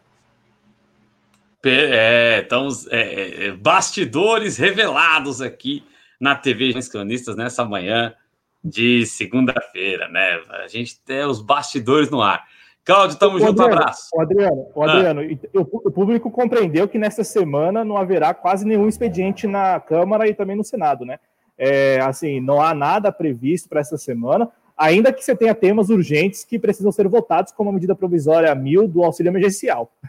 então, é, é, bem, é bem curiosa essa situação, porque assim, os deputados nos redutos eleitorais têm falado muito do auxílio emergencial, da importância de restabelecer os 600 reais, da importância de manter um benefício para o ano que vem, só que nessa semana eles estão tirando ali, é, tirando este momento para participar das eleições nos municípios e não votaram esta pauta ainda e provavelmente só votarão esta pauta se votarem no ano que vem, o que é muito preocupante porque a gente sabe muito bem que o auxílio emergencial de 600 reais, apesar de não é, corresponder às necessidades da população brasileira, né, das famílias brasileiras, ajudou e está ajudando aqueles que ainda recebem 600 reais. Aqueles que recebem 300 reais, bom, né, aqueles que recebem 300 reais, com toda certeza, tiveram aí, estão sofrendo o impacto dessa redução, né, e, e isso nos preocupa. Então, fica esse ponto aí, né, muitos deputados, muitos senadores, principalmente deputados, falando do auxílio emergencial na campanha dos seus apoiados, é, né, é, na, na, nos municípios, enquanto poderiam passar esta semana votando já isso, ou já poderiam ter votado essa questão do auxílio emergencial no Congresso Nacional. É, e, e, saem de é. lá é, é para. Rapidinho, Jonas. Saem de lá é, para fazer cabo eleitoral né, nas cidades ao redor do Brasil.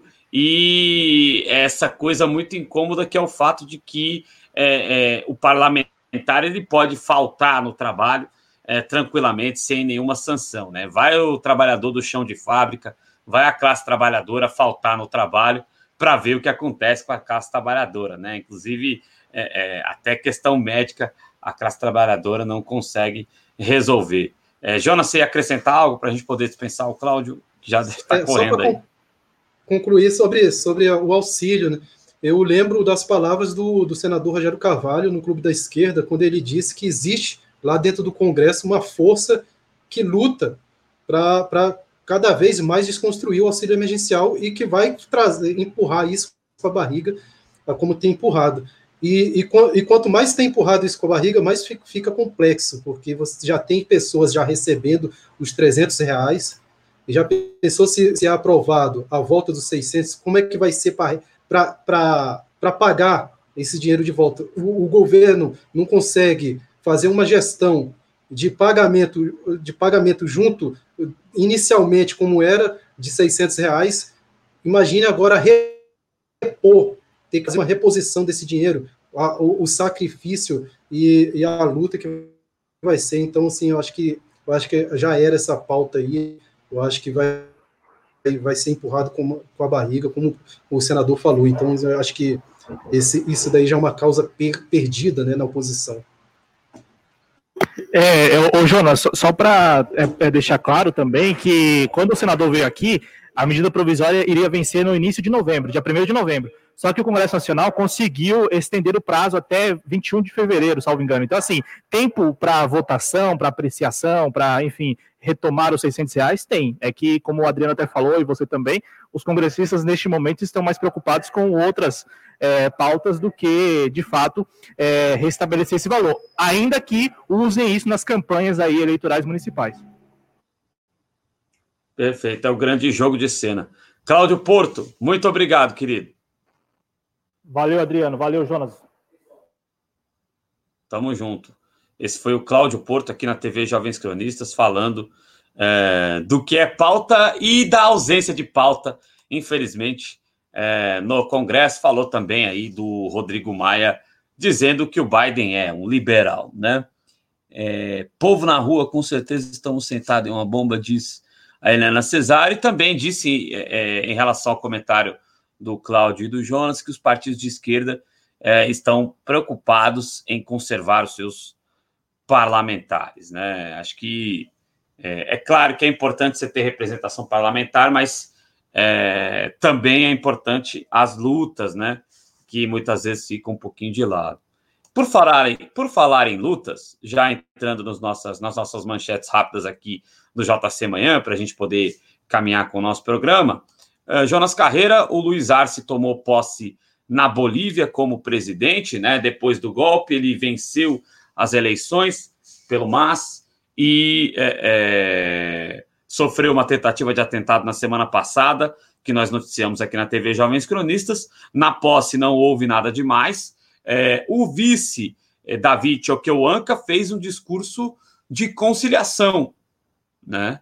Estranhei o discurso do David Choqueuanca, um discurso mais é, no sentido da conciliação, e o Luiz Arce falou, aí sim, o discurso mais forte, falou que é, é, a reviravolta contra a violência, contra a morte, contra o golpe.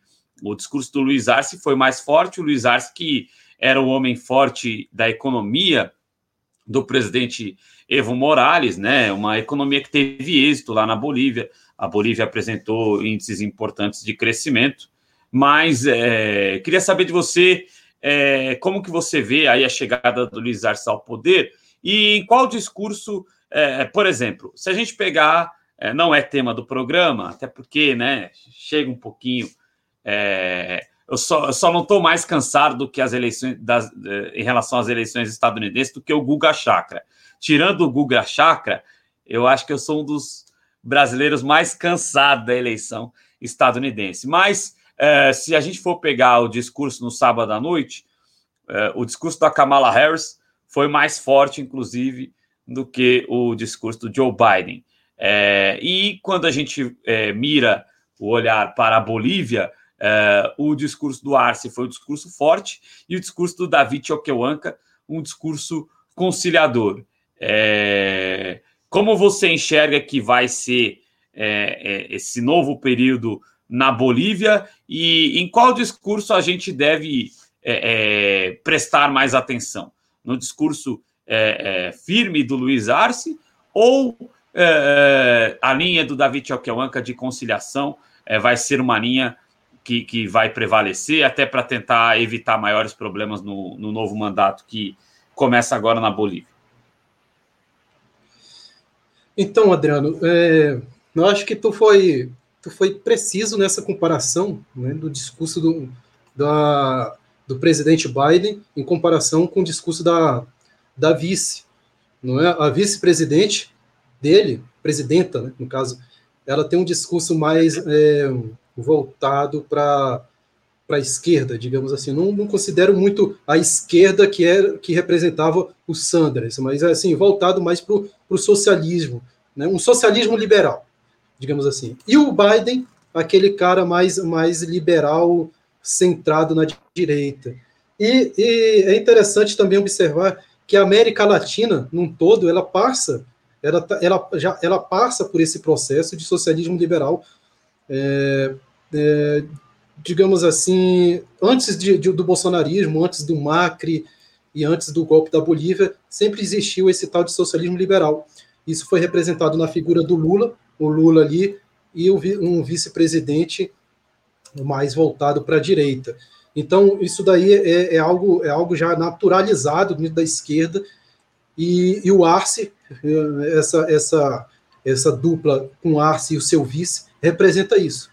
Eu não, eu não vejo um, um caminho bolivariano, não, ainda não, ainda, é, desde quando ele se elegeu, desde quando a direita aceitou, digamos assim, aceitou esse, esse processo eleitoral, tá, que teve um atentado, isso daí pode ser, pode ser, pode ser colocado eh, e configurado dentro de uma extrema direita lá da, da Bolívia, mas eu, a, a, direita que disputou a eleição com Arce, ela aceitou numa boa, sem contestação nenhuma. Eu tô achando que o Trump está sendo mais, mais militante nessa, nessa contestação eleitoreira lá dentro dos Estados Unidos do que a direita aqui da Bolívia. Ela aceitou numa boa, como se houvesse um acordo, né, hum, é, diga-se até de passagem que é, existe esse socialismo liberal implementado aí, aí na, na América Latina, o que o, o, o, o ilustre senador Requião chama de esquerda liberal. E a, a, a, nossa América Latina ela é arrudeada, ela, ela é, tem essa esquerda hegemônica já há muito tempo implementada e que faz é, companheirismo com o imperialismo norte-americano. Então, acho, eu acho que o Arce representa isso. Claro que ele vai vir com um discurso mais duro e o seu vice vem com um discurso mais liberal para fazer essa, essa, essa conjunção e tirar uma síntese aí que se torne uma, um socialismo liberal e, e, por aí vai. Mãos dadas com a direita liberal, manda, mãos dadas com a direita cheirosinha e aí vai seguindo o, o pós-pandemia. Perfeito, aí Jonas Carreira opinando sobre é, o que a gente pode esperar em relação à Bolívia, né? Boa sorte ao Luiz Arce, vamos ver. É, é, é talvez a conciliação seja uma autodefesa, né? Vamos assim dizer. É, e realmente a, a, a, Bolívia não é, é, é o, que, o que se estabeleceu na Bolívia não foi, não é exatamente uma ruptura com o sistema capitalista. Aliás, os indicadores econômicos que a Bolívia apresentou foram indicadores que mostraram uma industrialização maior dentro da Bolívia, é, processos ligados ao capitalismo. Claro que muito mais humanizado, né? Que também é, é, é o modelo, é, o que é chamado de esquerda liberal, que a gente tem visto hoje, né? Que vimos no Brasil também. é, é uma tentativa de humanização do capitalismo. A gente vai, claro, aqui na TV Jovens Cronistas, observar todos os passos dessa retomada é, mais progressista na Bolívia, agora com o Luiz Arce, assim como acontece na Argentina com o Alberto Fernandes, e assim como a Constituição é, no Chile, e foi tema do JC Manhã, esses três assuntos, né? A Constituição é, ditatorial do Pinochet revogada. Vamos torcer para que o Chile tenha é, governo progressista aí nas próximas eleições. Vamos continuar acompanhando o que acontece na América Latina, aqui na TV Jovens Cronistas e também dentro desse espaço que é o JC Manhã. Ô Jonas Carreira, enquanto passa aí né, o gás, ô, ô Jonas Carreira, é, no Amapá não bastou é, as pessoas ficarem sem luz, sem água, ainda estão numa situação muito difícil, né? a racionamento de energia elétrica, é, os serviços sendo restabelecidos com muita lentidão, apesar dos esforços da Eletrobras, que o Bolsonaro quer privatizar, né? Mas foi a Eletrobras que consertou a cagada da empresa espanhola Isolux, né? E é preciso, é, sempre é, é preciso que o serviço básico seja serviço público, porque se for um serviço doado aí para o capital internacional, um serviço privatizado, vai acontecer o que aconteceu sempre no Amapá, o que acontece é, com é, os serviços de primeira necessidade que são privatizados, o interesse máximo no lucro, e aí você é, tem uma situação onde você paralisa tudo. É, lá no Amapá não tinha nenhum transformador reserva, o que é uma vergonha, o que mostra que a, a empresa só estava interessada em lucrar. E, e, e, lamentavelmente, né, Jonas, o aparato do Estado, o aparato do poder público, é, mais uma vez, um aparato de repressão, mostrando que, infelizmente, independentemente se é, é enfim, né, o governo do Amapá não é um governo de direita, vamos assim dizer, né, não é um governo é, conservador, mas ainda assim o aparato policial serviu para repreender justas manifestações da população no estado do Amapá, né, Jonas? Lamentavelmente. Pois é, Adriano, é um absurdo. É um absurdo a população do Amapá já não tem apoio federal. Né? Dizem, eu vi na, na, na mídia hegemônica, que está tendo um apoio das Forças Armadas, mas ainda assim não vejo presença mesmo eficiente das Forças Armadas do governo federal. Ainda por cima vem a PM, que é uma instituição, é uma instituição que eu comparo a uma seita que faz lavagem cerebral a, a, a, a pessoas que estão lá dentro, que são também explorados, como a música do Titãs falava, PM, você também é explorado. Então, assim, o cara, o cara passa por uma lavagem cerebral, e como a, a Julia Eide falou, é uma herança, é uma herança militar da época da ditadura. O estatuto militar da PM, ele é retrógrado. Ele, ele, ele, ele, é, ele é contra até mesmo o PM, ele pune até mesmo o trabalhador que está lá dentro. E, e, e, falta um pouco de consciência para os PMs que estão lá dentro, para tomar uma consciência para ir a, a, favor do povo, que, que, eles mesmos estão sofrendo o que está passando no Amapá. E, por, e por, por essa lavagem cerebral que eles passam dentro dessa instituição conservadora e retrógrada, que, que, que, que segue um estatuto já ultrapassado, eles cometem crime contra os os, os, os próprios concidadãos, né, é, companheiros de, de território. Então, assim, é lamentável que, que a PM seja um, usada como ferramenta de repressão contra a, a própria população do Amapá. É, infelizmente, e é por isso que é, a gente é pela desmilitarização das polícias. É, uma doutrina militar é doutrina de combate, não é doutrina para lidar com a população. Não estou dizendo que o Batman vai vir atender uma ocorrência que você tenha, né? Como costuma dizer o, os, os, liberaloides, né? Os liberaloides do videogame, o pessoal da direita. É, não, é o Batman que vai vir atender a ocorrência. É, mas o que é. você tem que ter é uma polícia inteligente, você tem que ter patrulhamento, sim, patrulhamento civil, né? Que também seja ligado à inteligência, e uma polícia é, que trabalhe muito mais na inteligência para desmantelar aquilo que são as verdadeiras quadrilhas, aquilo que são os verdadeiros grandes criminosos do Brasil, uh, um trabalho de inteligência policial e um trabalho é, é, de patrulhamento comunitário, né?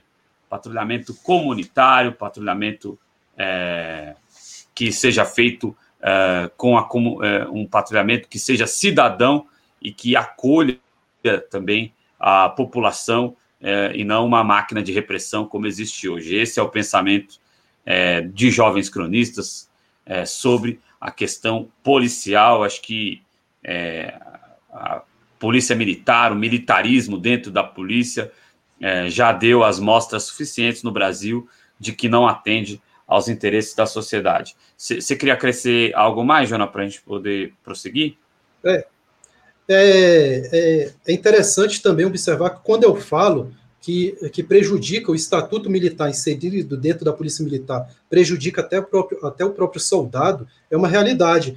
O, o soldado hoje ele tem que se inserir num estatuto ditatorial que é, que é levado em consideração a, a, a, a soldado recruta do exército de 18 anos, menino que está saindo da adolescência ainda rebelde e tem que se enquadrar dentro do estatuto militar né, do serviço militar obrigatório.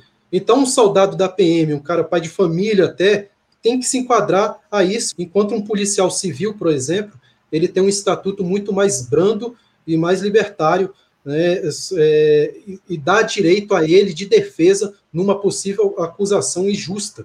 E o militar, o policial militar, não. Ele tem uma punição muito autoritária. E isso faz com que ele tenha uma conscientização de violência quando sai do quartel. Já sai, o cara já sai com, com a, a mentalidade de violência quando ele se enquadra num estatuto tão autoritário. É esse que é o problema da polícia militar. É, e, e aquela história, né? é, é um estatuto que pune pesado, mas que pune pesado quando os interesses da corporação não são atendidos, né? Agora, não pune pesado os casos de violência contra a, a, população que se manifesta, contra a juventude pobre e negra da periferia. Isso é passado o pano, jogado para debaixo do tapete, afasta-se, coloca ali fazendo serviços administrativos e quando a gente vê é, o cara já está em operação de novo, ou é, com a complacência é, do comando, acaba passando para o lado dos milicianos. É, acrescentar mais alguma coisa, Cláudio? Sim. É um estatuto para guerra, né? um estatuto que o, o Exército, Marinha, as Forças Armadas usam. Então, é um estatuto usado para guerra. Então, como é que pode um PM que, que tem que lidar com cidadãos comum no dia a dia seguir um estatuto preparatório para a guerra dentro das nossas cidades. Então é, é errado, não acompanha é, a mentalidade mundial, o, o, mundo, né, os países aí, principalmente o que tem é, nível de IDH altíssimos, não tem esse tipo de estatuto empregado dentro da polícia, da, da polícia dos seus respectivos territórios. Então o Brasil está muito atrasado ainda nesse, quando se fala nisso, não só em segurança pública é, policial, mas como numa segurança pública que abrange até o sistema carcerário, como foi dito aqui pela Julia Eide, tem muita coisa errada que precisa de reforma, ou até mesmo de uma revolução, quem sabe. Perfeito. Esse é o Jonas Carreira aqui conosco na TV Jovens Cronistas. E é, é, também nessa segunda-feira, as manifestações do final de semana, né? É, manifestações é, pelo contra aí o que aconteceu em relação a, a Mari Ferrer, né? Com palavras de ordem. É, machistas, fascistas não passarão ao redor do Brasil inteiro. Aconteceu é, na Avenida Paulista, aqui em São Paulo, aconteceu em muitas partes do Brasil.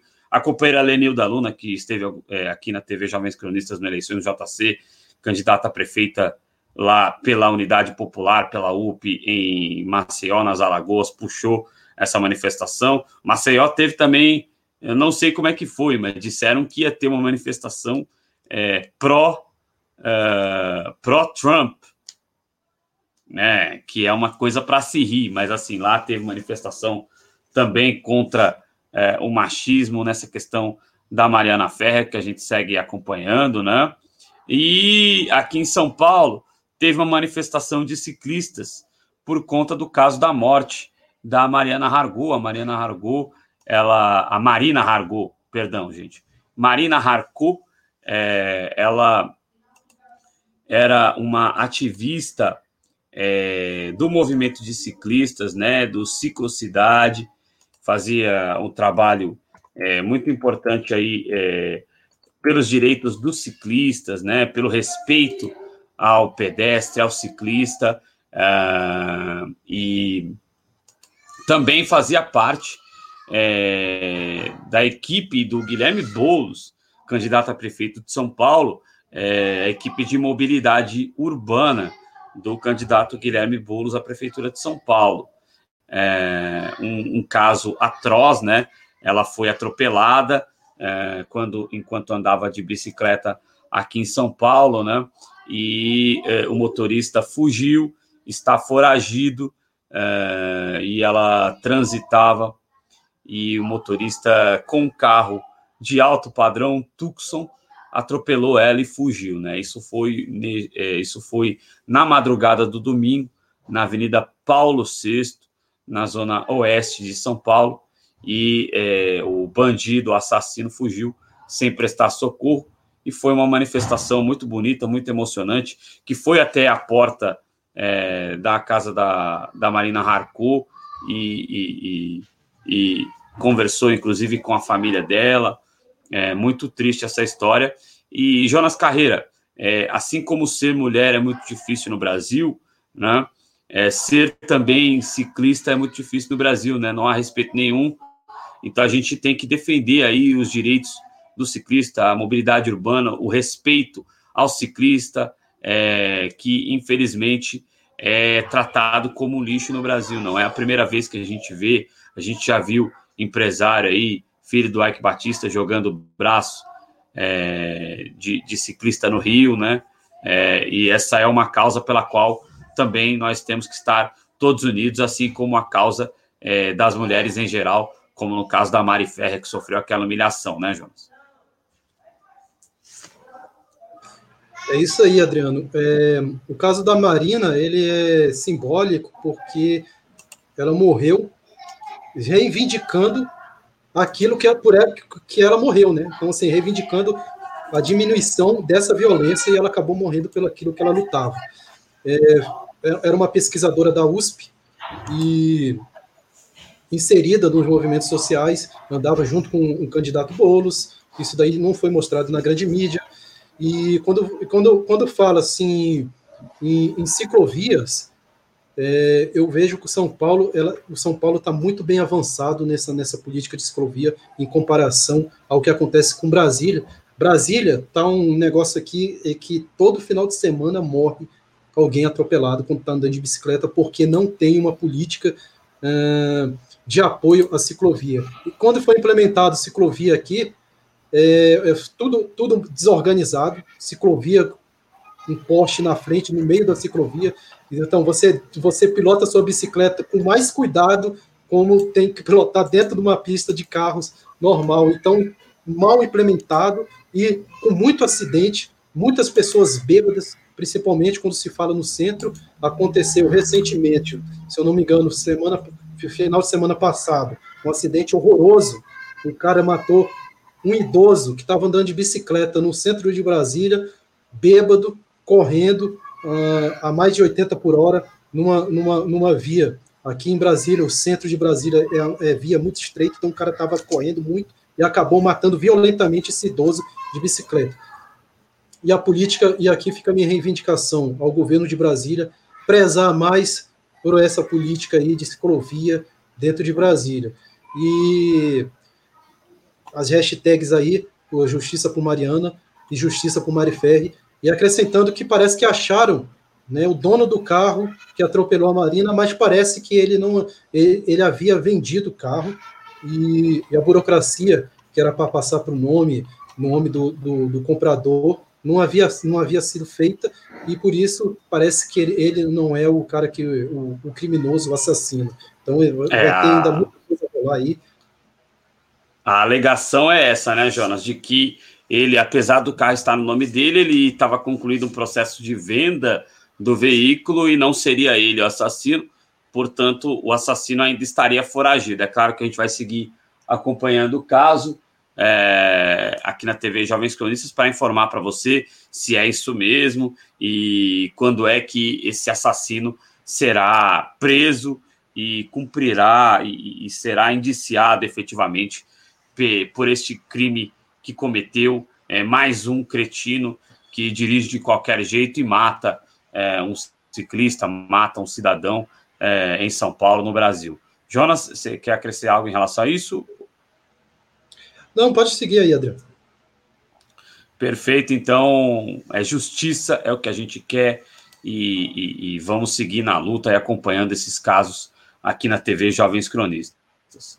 Bom, é, eu tenho um recadinho final para dar para vocês aqui. É, a gente sempre pede ajuda para a gente, continua pedindo, né? A gente precisa realmente de ajuda para se manter no ar. Mas hoje eu quero destacar aqui é, a, a, ajuda que precisa um companheiro nosso, né? O pessoal, a gente já recebeu aqui é, na TV Jovens Cronistas é, duas vezes o Marinilton Gottschall, né? Que ele tem um canal chamado Canal do Saber, né? E ele está com dificuldades para se manter em atividade e diversas outras dificuldades, né? Então ele está disponibilizando um link é, para as pessoas o ajudarem. Lá no canal do Saber também é, nos vídeos do canal do Saber, na descrição dos vídeos lá, tem maneiras que as pessoas podem ajudar lá, o Mari Newton, e a, a se manter, né? Então, ele está numa campanha é, fornecendo uma conta do Mercado Pago para que as pessoas o ajudem, né? Então, através desse link que está aí no chat, se alguém puder ajudar, quem quiser ajudar, quem quiser compartilhar também esse link, pode pegar aí no chat, né? Este link, com esse link você consegue ajudar o companheiro do canal do Saber a continuar no ar e a mais do que isso, se manter, porque ele está passando por algumas dificuldades, né? Então, é, se alguém puder ajudar aí, é, fará uma boa ação. Ele faz um trabalho muito valoroso lá no canal do Saber, tá certo, gente? Aqui na TV Jovens Cronistas, nós temos também é, instrumentos de apoio. Nós temos o nosso Apoia-se, é, onde através do Apoia-se você recebe algumas, alguns mimos pela ajuda que você oferece, né? É, a gente, então, no Apoia-se, você tem ali faixas de apoio que você recebe a, é, uma lembrancinha, né? É, da, aqui da TV Jovens Cronistas, na faixa de, de, de 20 reais você recebe a nossa caneca, na faixa de cinco reais, de R$ 4,99, você recebe também uh, um, um, uma versão digital de A Revolta da Carrocinha, que é uma adaptação para a Revolução dos Bichos, e por aí vai, né? Também tem contas bancárias que estão na descrição do vídeo que você pode colaborar conosco, e você também pode se tornar membro aqui da TV Jovens Cronistas e ajudar a gente a se manter no ar. Esses são instrumentos de apoio aqui à TV jovens cronistas, tá certo? É, bom, Jonas Carreira, mais um dia juntos, muito obrigado aqui por mais uma edição do JC Manhã, Jonas. É isso aí, Adriano, tamo junto, até, até amanhã, e até, até quarta, até mais. e sexta. Até mais. Até mais. É, é, Adriano? Ah, não, deixa. Pode falar. É, o Dom Mecenas acabou de ver no DCM, parece que o, Bo, o Bozo está dizendo que vai fazer bomba atômica. Será? Será isso, Adriano? Meu nome é Bozo! Meu nome é Bozo! 18! É, é, olha, é, eu, um bomba de nióbio, sei lá, né? Eu, eu acho que a bomba que ele vai fazer é, é comer é, alguma coisa que ele faça mal, e aí ele solta aquela bomba bem na cara, é, infelizmente, da pessoa que fica traduzindo ali o que ele fala, infelizmente, né? Acho que está mais fácil pro, pro troço, né? Soltar esse tipo de bomba. É, um abraço aí para o Dom Mecenas também, que participou também. Um abraço a todo mundo que participou aqui na TV Jovens Cronistas e a gente, claro, nas nossas edições do JC Manhã e nas outras programações da TV Jovens Cronistas, a gente vai ficar de olho no que acontece aqui no, no Brasil e no mundo. Jonas, um abração. Um abraço, Adriano, até amanhã. Até mais. Essa é a TV Jovens Cronistas, esse foi mais um JC Manhã conosco aqui. Forte abraço, galera.